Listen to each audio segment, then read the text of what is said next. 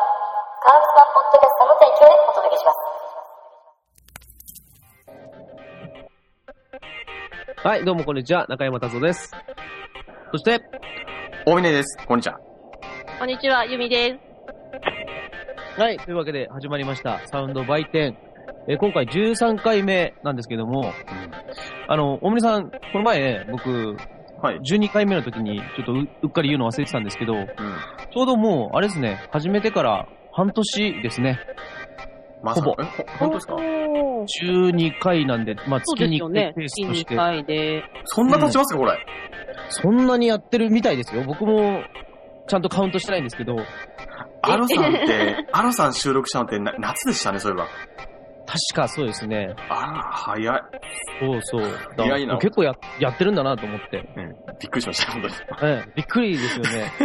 でも、でも未だになんかもうまだ、あの、恥ずかしいというか、あの、いいねね、あんまりパーソナリティとかね、ね、言ってね、なかなかパーソナリティらしくやれやれてるのかなと思って、いやいやいや、中山さんどうですがか出したもんですよ。びっくりですよ。本当え、板に、板につでいてきてますよると。思います。そうですよ本当本当本です当、よ本。当。本当ですよ。持ち上げてくれた、うん褒められて伸びる、伸びる子だと思うから、達夫君は。そこかにはダメ。だからこれからもまた頑張るんで、えーよろしくお願いします。お願いします。お願いしまなるほどね。そっどどか、うそっですかか。ねオープニングトーク、なんか、ありますよ。ありますよ。お、あります。めちゃくちゃありますよ。ほら、ジングル作りましょう、ジングル。あ、そうですね。す。忘れてました。そうですよ。そうなんですよ。歌うまくなるザ・ムーービーの映像って作んなきゃいけないのに、うん、うんはいはいはい。そうですね。まずはジングルを作って、まずはジングルを作ってうん。もっとこう、盛り上がる、イエーイみたいなのとかなんかないんですかジングルで。ジングルでイエーイみたいなのってありまシャウシャウトはないんですかシャウトは。す普通なんか、もっとなんか、あれじゃないですか。ドッツドッツンみたいな。どっ ちどっちササウンドバイテンみたいな。そう、なんかかっこいいじゃないですか、それ。ううん。んいいじゃないですか。今の後で別撮りさせてください。あ、いいですかはい。ちょっと、うん。3人でね、こう、一緒に言う感じがいいんじゃないですか。いくつかパターン作りましょうねんう。。そしたら、うん。 それでいきましょはい。 う。まあなんかね、こう、は最近ね、本当にゲストさんがすごい出てくれてありがたいんですけど、そうですよ。ありががたいですよ。僕もら全く意見交換してないんですよ、実はね。とう。ええ ううそうですんよぼ僕も未だにユミさんが、あの、あれですよ、福岡出身ぐらいの情報しかないですからね。 福岡出身の夫婦主婦ぐあそらういしか。です言ってました。主婦ですぐらいしか、まあ言ってません。まだ、はいそうですよ。まあ、謎がいっぱいなんですよ、僕は。ええ、ええ、えそうですね。大峰さんのことについても多分まだ、あの、沖縄で生まれたぐらいしか知らないですからね、僕は。お大峰さんのこと。 ただのご近所さんですもんね。そうですね。ただの近所ですね。 歩いて2分ぐらいのところのご近所 え。2分だったんだ。さん。ええ本当にもう近くですよ。うん。今度遊びに行きますからね。はい。そうです窓ねに、窓にこ小石を当てて、パンっつって。のいたずらじゃないですか、ただの。あのあれですパチンコでパチンコ で。パチンコで。はい。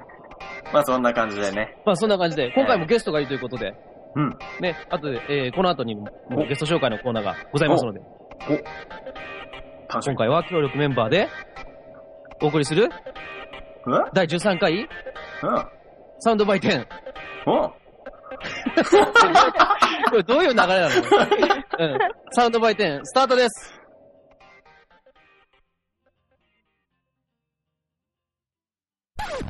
はい、というわけで、ここからは、えー本日のゲスト。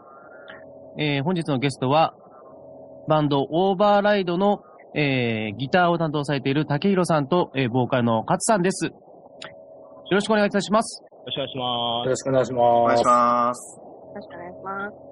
えー今回はですね、あの、前回、えー登場していただいた J. フレディの、えーベースの青木慎之介くんからの紹介で、えー今回はオーバーライドの、えーお二人に、えー出演させ、えーいただくことになりました。えっ、と、簡単なバンド紹介など、えーお二人からいただけたらと思います。えっ、と、オーバーライド、バンド紹介、えっ、と、どうしましょう、どうしましょう。 あの、普段は、えーあ、一応、あの、前回ですね、しんのすけくんからあの情報によりますと、えっと、4月に、あの、主催のイベントがあるということで、はい。はいあ、 そちらの方でも、はい。うん宣伝をどんど ん、はい、いていただければ。はい。大塚レ、大塚ハーツプラスにて、えっと、はい4月の14日に、主催ライブを行います。はいそ。の日がですね、緑発兼、えっとサポートドラム一つのバースデーイベントに向かってるんですけどおも、ー。さっき言った青木、はい、青木君系も、はい。この日は、あの、オーバーライドではしないんですけれども、JF レディの方で出演してもらうという、ちょっと複雑な状態になってる。あ、そうなんですね。はいえっと、普段、えー、しんのすけくんは、オーバーライドのベース、を弾いてます。あ、はい弾いてるんですね。で、あの、タイミングが合わないことが時々ありまして、はいはいはい。今回ですね、チックタックっていうベース、あ、チックタックっていうバンドのベーシストはいの、ふみっていうベーシストが、いサポートを、あの、埋めてくれてるんですけど。あ、そうですか。あ、ちなみに本メンバーさんは、どなたなんですか今日はあの、このラジオに出演してる、さきひろとかの二人。あ、お二人なんですね。はい。で、えっ、と、ベースとドラムスさんが、えー、サポートで入れ替わりということなんですね。あとギターが一人。あ、ギターがもう一本。はい。なるほど、なるほど。え、主にどこを活動拠点として、え活動されてるんですかまあ、ざっくり言うと、都内中心で、えっ、と、イベントなどを行うときは、もともと大塚レッドゾーンってライダーっていうはい。今、大塚ハーツプラスというライブハウス名に変わりまして、場所は同はじいはなんでいすけれども、はいはい。あので、またそこを継続で使わせてもらってる感じなので、はあ、そうなんですね。い。あとはもう、はいい、ろんなところ出ないですね。うんなるほど。まあ機会があれば、いいイベントに誘っていただいて、ねあのー自分らの意思と合致してるなって思うイベントとかであれば、別にまあ都内で中心なんですけど、ええ都内じゃなくても、えー遠征行ったりとか、はいあ、っていうのも。頼もしいですね。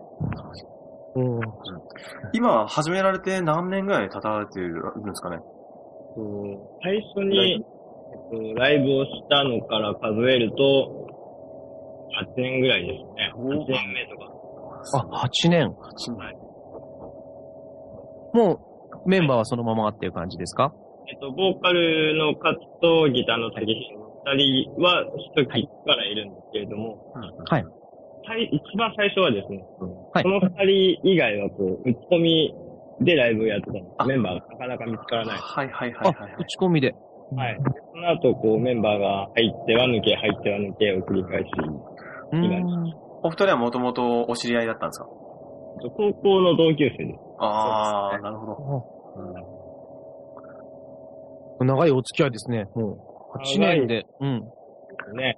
まさか、あの、高校の頃はここまで長く一緒に音楽やってるとは思ってもみなかったんですけど、まあ、蓋を開ければ今のこの現状になっているということで。ええいや、しばらくみたいな言い方をされてますけど。 じゃあ楽しく、あの、ええ作っていただいてます、僕の中でも、あの、ええあんまり、長いなとか感じることなく気がつけば、まあ、こんなだったっていうまあ、濃密な、ええ活動ええさせてもらってます。そうなんですね。なんか、お二人ともあの、スカイプの方の、プロフィール写真見ると、えらい男前じゃないですか。まあ、勝さんの方は顔面切れてますけど、え、写真あるんですかあり ますよ。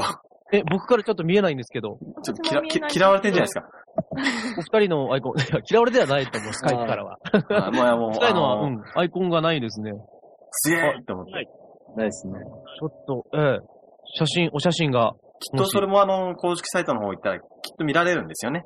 あお二人えホームページ、はい。ですよね。ああ、じゃあもう、ぜひともあの、リンクを貼らせていただきますんで。よろしくお願いします。はい、いえいえこちらこそ。はい、今日はよろしくお願いします。はい、よろしくお願いいたします。お願いします。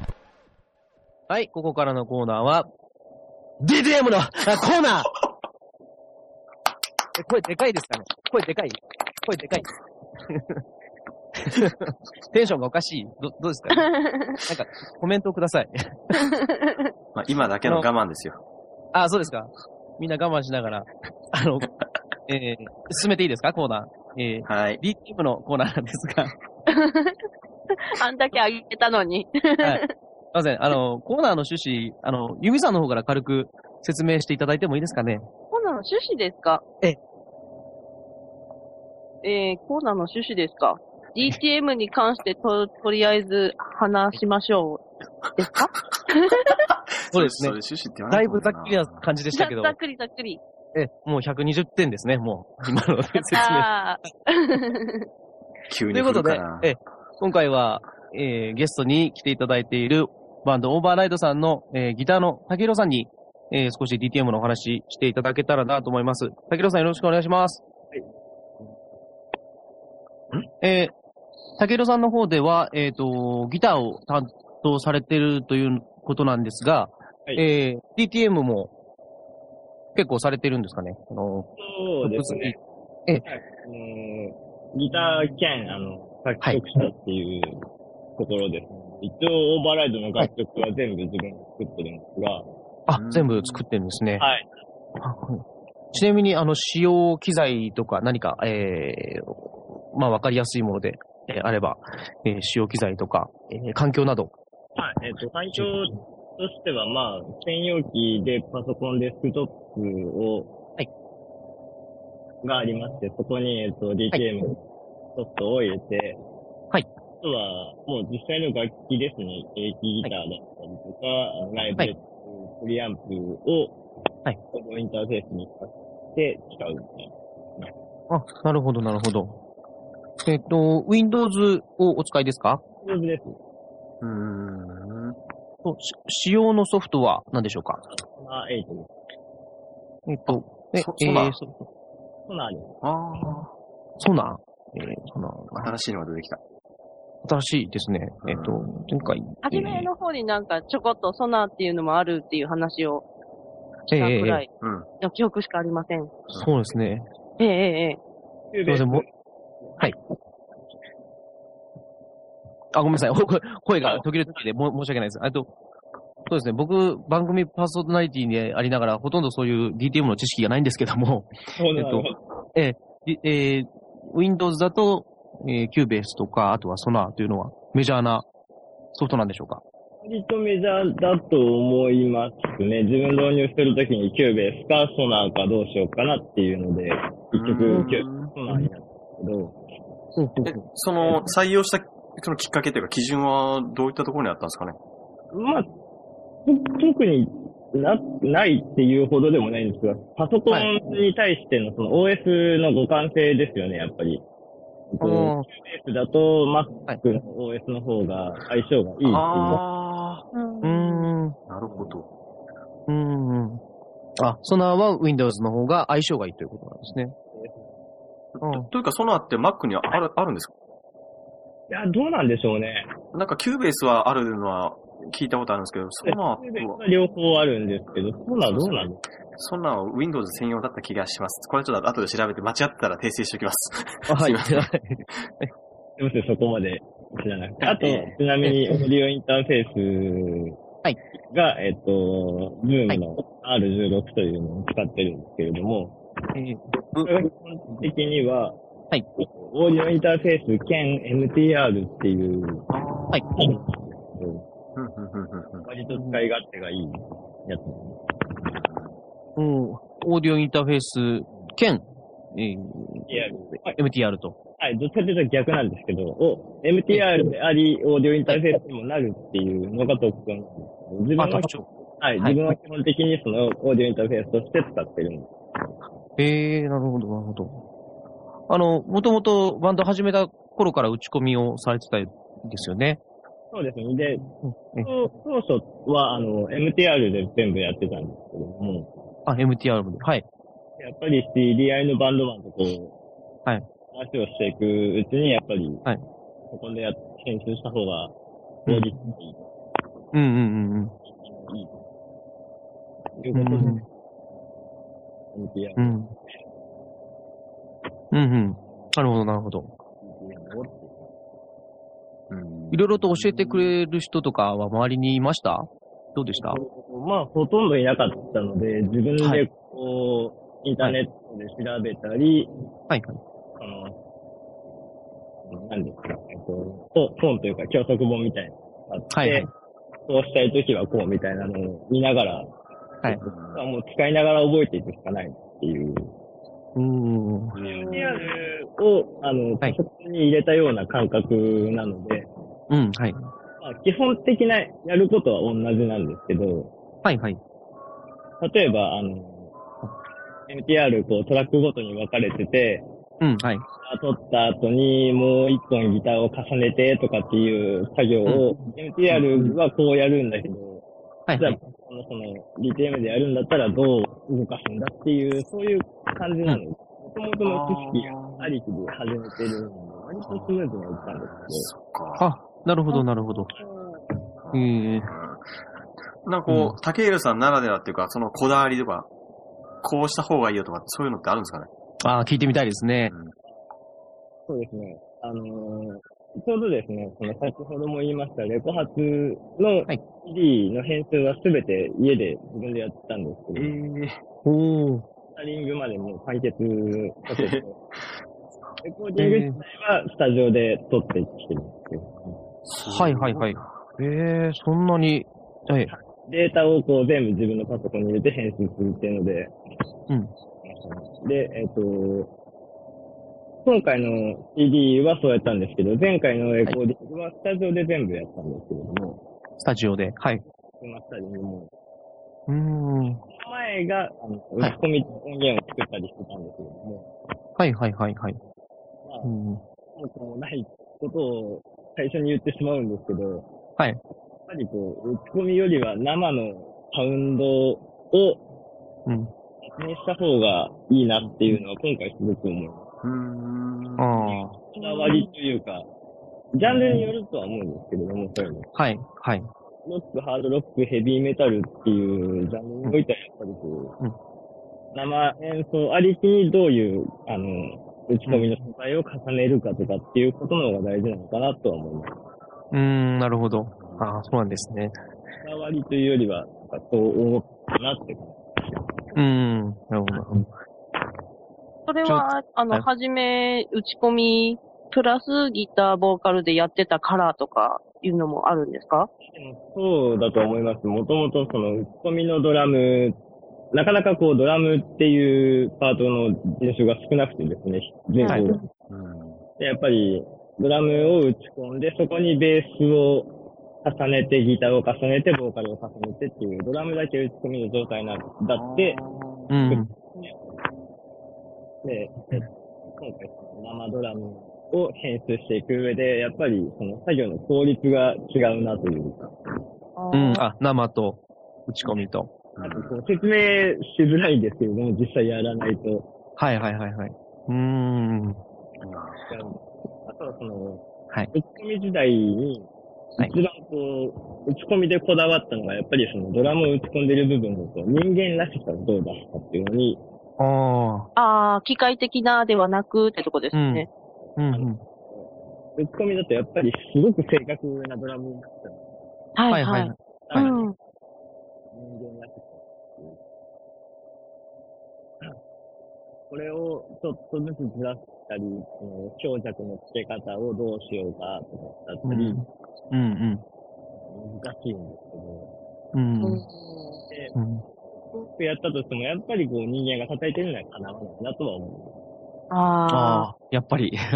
うんうん。うーん、そんなことを言ってもしょうがないので、その、だからその時に人間らしくするにはどうしたらいいのかっていうテクニックを話した方がいいのかなってちょっと今言いながら思いました。あああ、ーですね、ですね。うん。こういう時はどんな風みたいのがあれ、あったら。うん。うん、うん、うん。そこに関してのその自分の打ち込むこだわりだったりするのは、一応ドラムに重点を置くとですね、ああ、ドラムに。はい。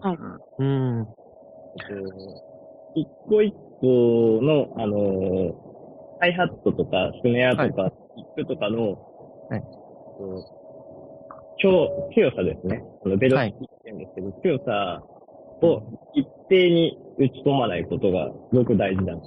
あほうーほうほうほう。うん、うん。うん。なるほど。人間らしさってことですね。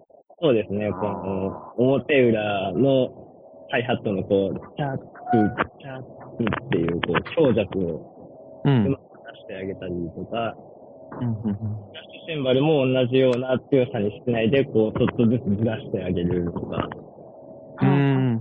うん。うん。意識して、あとはタイミングもこう、本当に一瞬だけずらしてあげるとか、ああ。ああ、あえてずらすところなんあでえすてずらね。すんですね。なんかリズムの揺れみたいな感じです。そうですね、あの、うん。びなん、なんて言うんでしょう、あの、人間が叩いてるような、こうんう、抑揚のある部分というね、は。はいい。はいはい。こう、絶妙な種とかあるんですね、やっぱり。うんうん。ああ、はいはいはい。が、あの、羽目とか羽とかですよね。そうなんです。うん。あの、大体 DTM のソフトだと、そういうのって、えっと、ザクッと設定できちゃうソフトもあったりするんですけど、ははいい。できればそういうのに頼らず、こう、自分で、あの、好きなドラムの人のドラムの叩いてる感じを耳で記憶して、はい手動で一個一個やっていくとなかなか面白くなるんじゃないかなと思はおー。じゃあ、ほぼ手作業で。う。ですね。ね。ですので、おーすごい作業量な気がします。うん、そうですね。時間をかかれますね。はいあなるほど。職人芸でございますね。うん、そこは。 た竹色さんらしさのリズムというのが生まれるんですね、そういうところで。そうですね。うん。あ、じゃあ、はいんそうです。そろそろ、あのー曲の紹介とか。あ、曲の方に。うん曲いきますえか。ー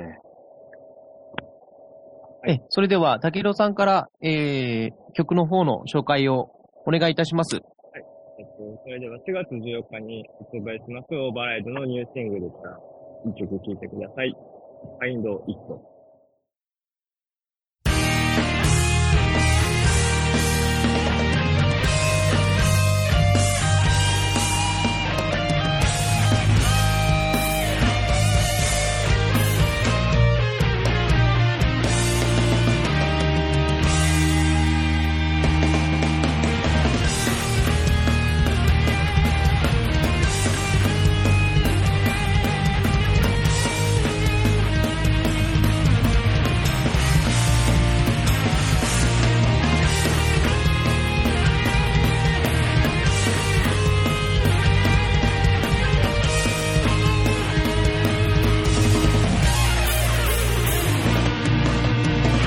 もし僕が雲より上を飛べる鳥になれたならば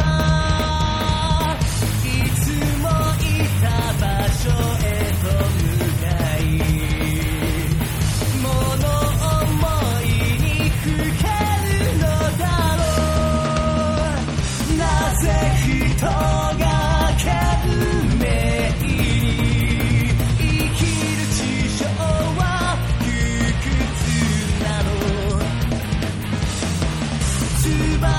の翼を身にまとえば小さなことと気づけるさ羽ばたくことはそう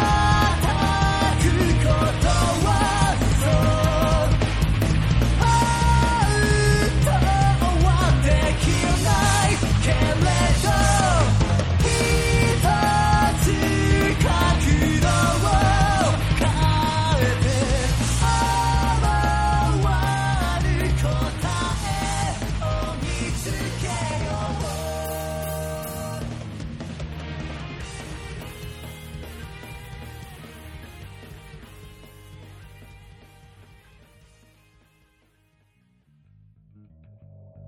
はい、ここからのコーナーは、中山達夫のボイストレーニングのコーナ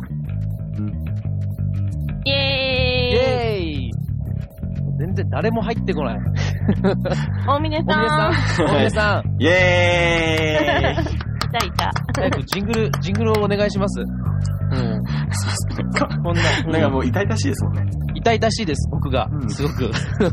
ボイストレーニングのコーナーなのに。 さあ、このこのコーナーなんですが、えー、ユミさんに、えー、説明の方をお願いします。はいこ。のコーナーはどんなコーナーですかまた振った。ボイストレーナーをされている中山さんが、ボイトレについてお話しします。はいいや素晴らしいです。はい。ざっくりですが。それ事実じゃないですか、ただの。ええ、もう5億点です、今ので。さすがです。5億点入りました。そんなわけで、今回はオーバーライドの、えー、ボーカルの勝さんに、えー、お越しいただいているので、えー、勝さんの方からも、えー、歌に関する何かお話が聞けたらなと思うんですが、勝さんよろしくお願いします。はい、よろしくお願いします。えー、勝さんは、えー、普段、えー、歌を歌うときに何かはい心がけていることとかございますでしょうか、えっ、と、歌をまず歌う前のこととか、あのはい普段のこととかなんであ、はいはい。すけど、ええまあ、一番は風邪をひかないとか、まあ、病気にならないとか、普通のことなんですけど、うん、そうですね。ボーカルが特にですね、喉を使うので。うん。手洗い、うがい、あとは、も、はいううちは年中加湿器をつけてるという湿度をが結構気にしてはいますね。ああ、そういう、あとは睡眠とか。はいはい。あ、睡眠ですね。はあ、ちなみに、す平均睡眠時間は長い方ですかどうですかい。いや、どうでしょう。皆さんどのくらい寝られてるんですかね。 僕はちなみに、ははいい。はい僕だと5時間、6時間ぐらい寝れればいいかな。 ?5、6時間。5、6時間。へえ。あ、僕は、あの、7、8時間なんです。 実は。結構多めに寝ないと、はい。なんとか、はい、あんまり調子が出ない。人によるんですかね。やはりあ、そうみたいですね。ロングスリーパーとショートスリーパーっていう人がいるみたいで。僕の場合寝すぎちゃうともう、ええなんか体がだらけてというか、あ、わかりますわかります。はい。寝すぎでだるいっていうのもありますね。そうですね。うんうん。体の切り替えがうまくすぐできないというか、はいはいはいはい。はいあ全然そうです。で、はい歌上っていうええええ。そうまあ、その時、結構ざっくりとなんですけど、その時に、はいまあ、なんだろう、思った息っぽいとか、はい。なんか、うん、なんだろうそうだなあの、勢いだけに任せないというか、なんかその曲をどう、んうんどうやったら、その曲をうまく、なんかもっと伝えられるかなっていうのを毎回歌うたんびに、ちょっと変えてみたり、はいはい。強弱じゃないですけど、その、はいメンタルをどこまで出すとか、ちょっと引っ込めてみようとか、あーなるほど。なんかそういうことを考えて、ああ、なるほど。うんああ。まあ、答えになってないかもしれないですけいど、や、ああの、すごく参考になりますね。あの、今度、あの、また新しく音源も出されるということなんですけど、ええあの、レコーディングとライブでも、おそらくその歌う姿勢というか、変わってくると思うんですけど、その辺の何か違いってありますか、そうですね、えっと、レコーディングの話は、今回はやはり作品作りということで、ええ。うーんと、まあ、特にピッチだったりとか、あとは、よりその、強弱の付け方だったりとか、はい。ニュアンスの付け方とかを、やっぱりライブの時はもう楽しさがすごくええ前面に出て、あまりそこまで考えてというのもないんですが、はい、はい。うんあのレコーディングに関しては結構そこを気を使って歌いましたね。うん、あの、ピッチで、その、音程ですよね。上、上と下とか、あとははい強弱とかですね。はい。ええでも、、なんか、はい。はそい。こばっかり気にして歌ってると、なんかもう硬いものになっちゃうのうんうん。で、よりなんか自然に、うんでも、なんか、ちゃんと強弱がついてて、うん。自分がかっこいいなっていうような歌をうん撮ろうと思って、今回レコーディングはそんな感じだったんですが、おー勝さんのこだわりみたいなのありますかその、今回の曲についてとか。そう、曲についてですね。うん。うん。あと、そうですね。いろいろあるんですが、一応コンセプトとして、その、はい5曲入りなんですが、一応全体、はい、全体を通してコンセプトとしては、まあ、知識だけ持ってても、まあ自分の手で足で行動して、そこで初めて得た経験がないと、はいそれはただのなんか、なんて言うんでしょうね。うんなんか暴、暴力と言いますか。暴力。なんか頭の中だけで考えてても、うん、うん。なんだろう。それ、なんだろう。それを行動してる人を、知識だけ持ってるやつが、ううん、なんかブローするのはおかしいんじゃないかと。うん実際、なんか自分が経験したものが、なんか自分の本当の答えだと思うので、うん、なんかそういうコンセプトを、なんでしょうね。何言ってるかわかんない。いや、すごく、 はい。伝わ伝わってます、はい。それは詩にも反映されてたりしますかそうですね。楽曲一曲一曲、はいまあ、若干内容というか、あの、はい大元のコンセプトは変わってないので、うーん。ああ、特にそうですね。はい物語といううん、はい。いう意味では全部変えてます。ああ、なるほど。そうですね、インターネットとかが普及してしまった時代だと、そうですね、知識ばっかり、情報ばっかり集まってしまうので、ね、何も経験してない人が、こう、ツッコミ入れたりするのが当たり前になってますけど、それはね、あの、なんというか、経験した人じゃないと出ない説得力みたいなのもそありうまですすね。はい。ななんとなくそういう、うん、伝わりますよね。 あの、ちょっと聞きたいんですけど、あの、竹広さんから見て、えー、ボーカルの勝さんの魅力みたいなのが聞けたらと思うんですが。ボーカル、ボーカリストとしての魅力っていうと、やっぱり、はいまあ、声だと、うん。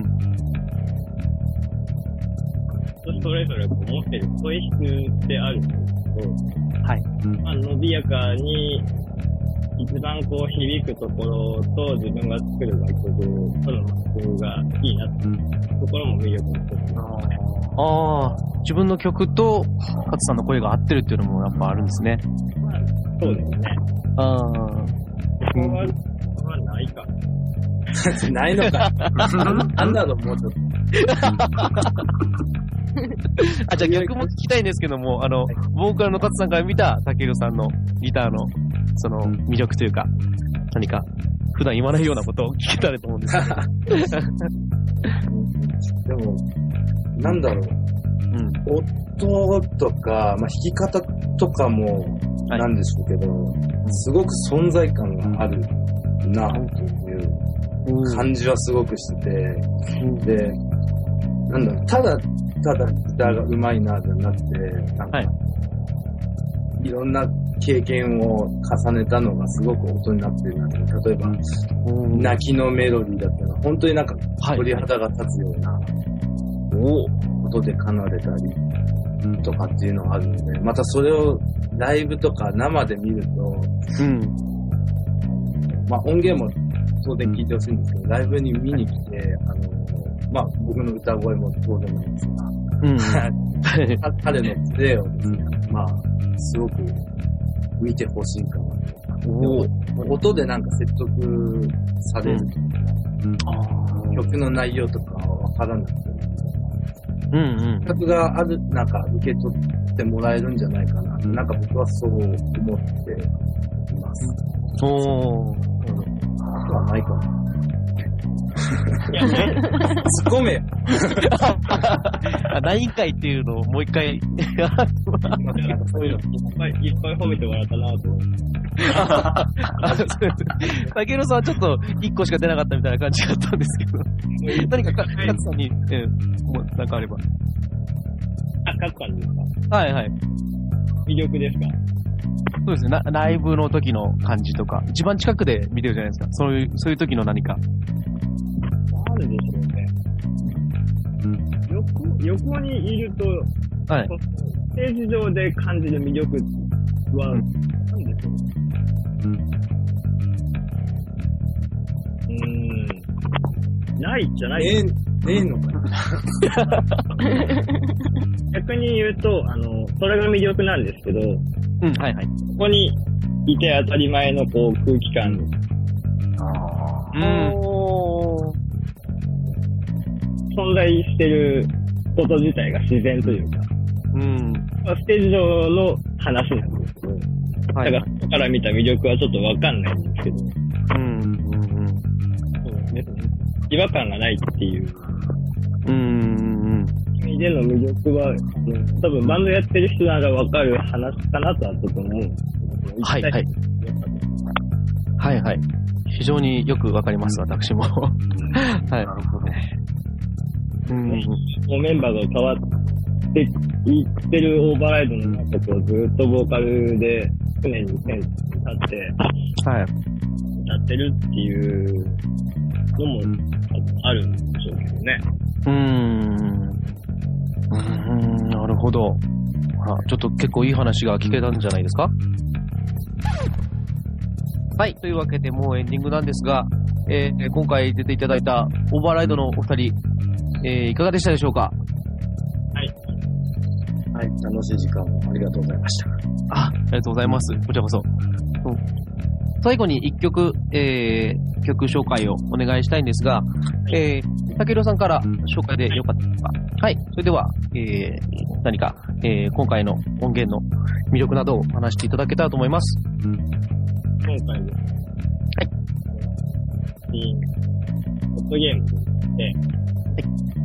次のコンセプトが、手を持ち行動し、結果を導き出してこそ初めて定義っていう思いのもとを作ったんですけれども、はい。簡単に説明しますと、先ほど途中で、ボーカルの方も言ってましたが、知識があるだけで何も行動しないと知らないで行動して失敗したやつを生んだっていう。せっかく得た知識があるのであれば、自ら行動して結果に結びつけてこそ、意味があるんだなっていうところをテーマに、曲にあそういう CD になってて、それぞれのシーンで表現されてる曲が入ってる。歌詞のカットはい、えー、そう。これから流していただく曲なんですが、えー新しい CD のタイトルになってます。えー、まあ、この、生きてる、今生きてる、な、時、うんあのー何回もこう言ってるんですが、知識だけじゃなくて、そこに行動が伴って、で、それが例えば失敗したとしても、成功したとしても、そこに残る、その、ものっていうのが、自分の中の真実になっていう、風な内容です。で、そこには、まあ、いろんなデータとか、あの、ただの情報だとか、っていうんじゃなくて、一番大事なのは、やっぱ自分の足で、あの、行動した、その知識が、それが真実だというような内容になっています。はい。はい、ありがとうございます。リスナーの皆さんもぜひ、えー、じっくりと、えーお聞きくださいませ。えー、最後に、あの、ライブ告知や、えーウェブサイトなどご紹介あれば、最後に少しだけお願いいたします。 4月14日に、えー、大阪ハーツプラスにてオーバーライドをレコードイベントをやってますので、ぜひ皆さん遊びに来てください。チケットの予約は、ホームページなどからもできますので、ぜひ皆さんもご覧ください。待ってます。はい、ありがとうございます。本日のゲストは、オーバーライドの、えー、竹広さんと勝さんのお二人でした。えー、次回のサウンドバイテンもお楽しみに。それでは皆さん、さようなら。さよなら。さよなら。バイバイ。